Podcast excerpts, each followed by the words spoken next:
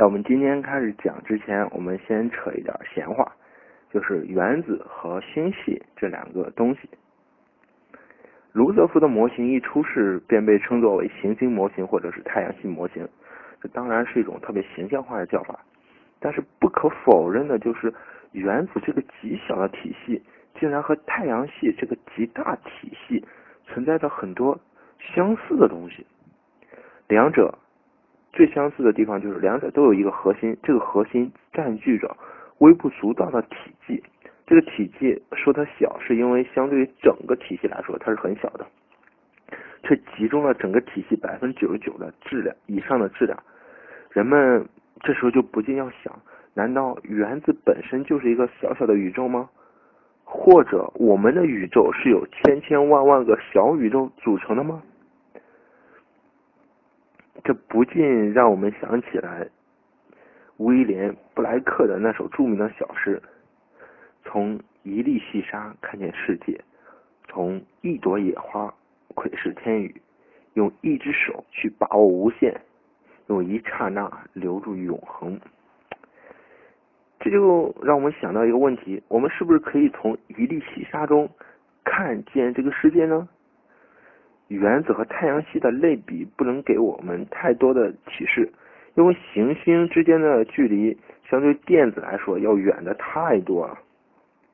但是，最近有科学家提出，宇宙的确在不同的尺度上有着惊人的重复性结构。比如说，原子和银河系的类比，原子和中子星的类比，它们各个方面，比如半径、周期、振动频率等等，展现出特别相似的地方。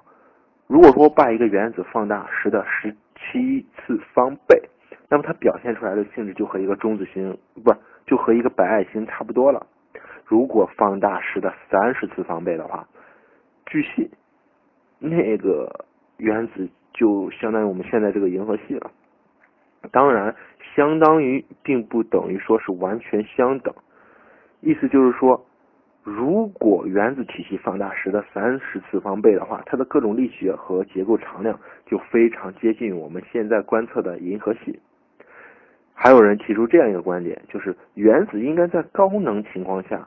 比同样的高能情况下的太阳系，也就是说，原子必须处于非常高的激发态的情况下，那时候它的结构才相当于现在我们的太阳系。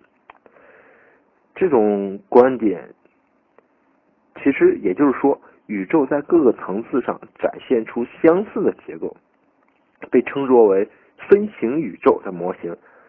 在分形宇宙这个模型看来呢，哪怕是一个原子，它也包含包含了。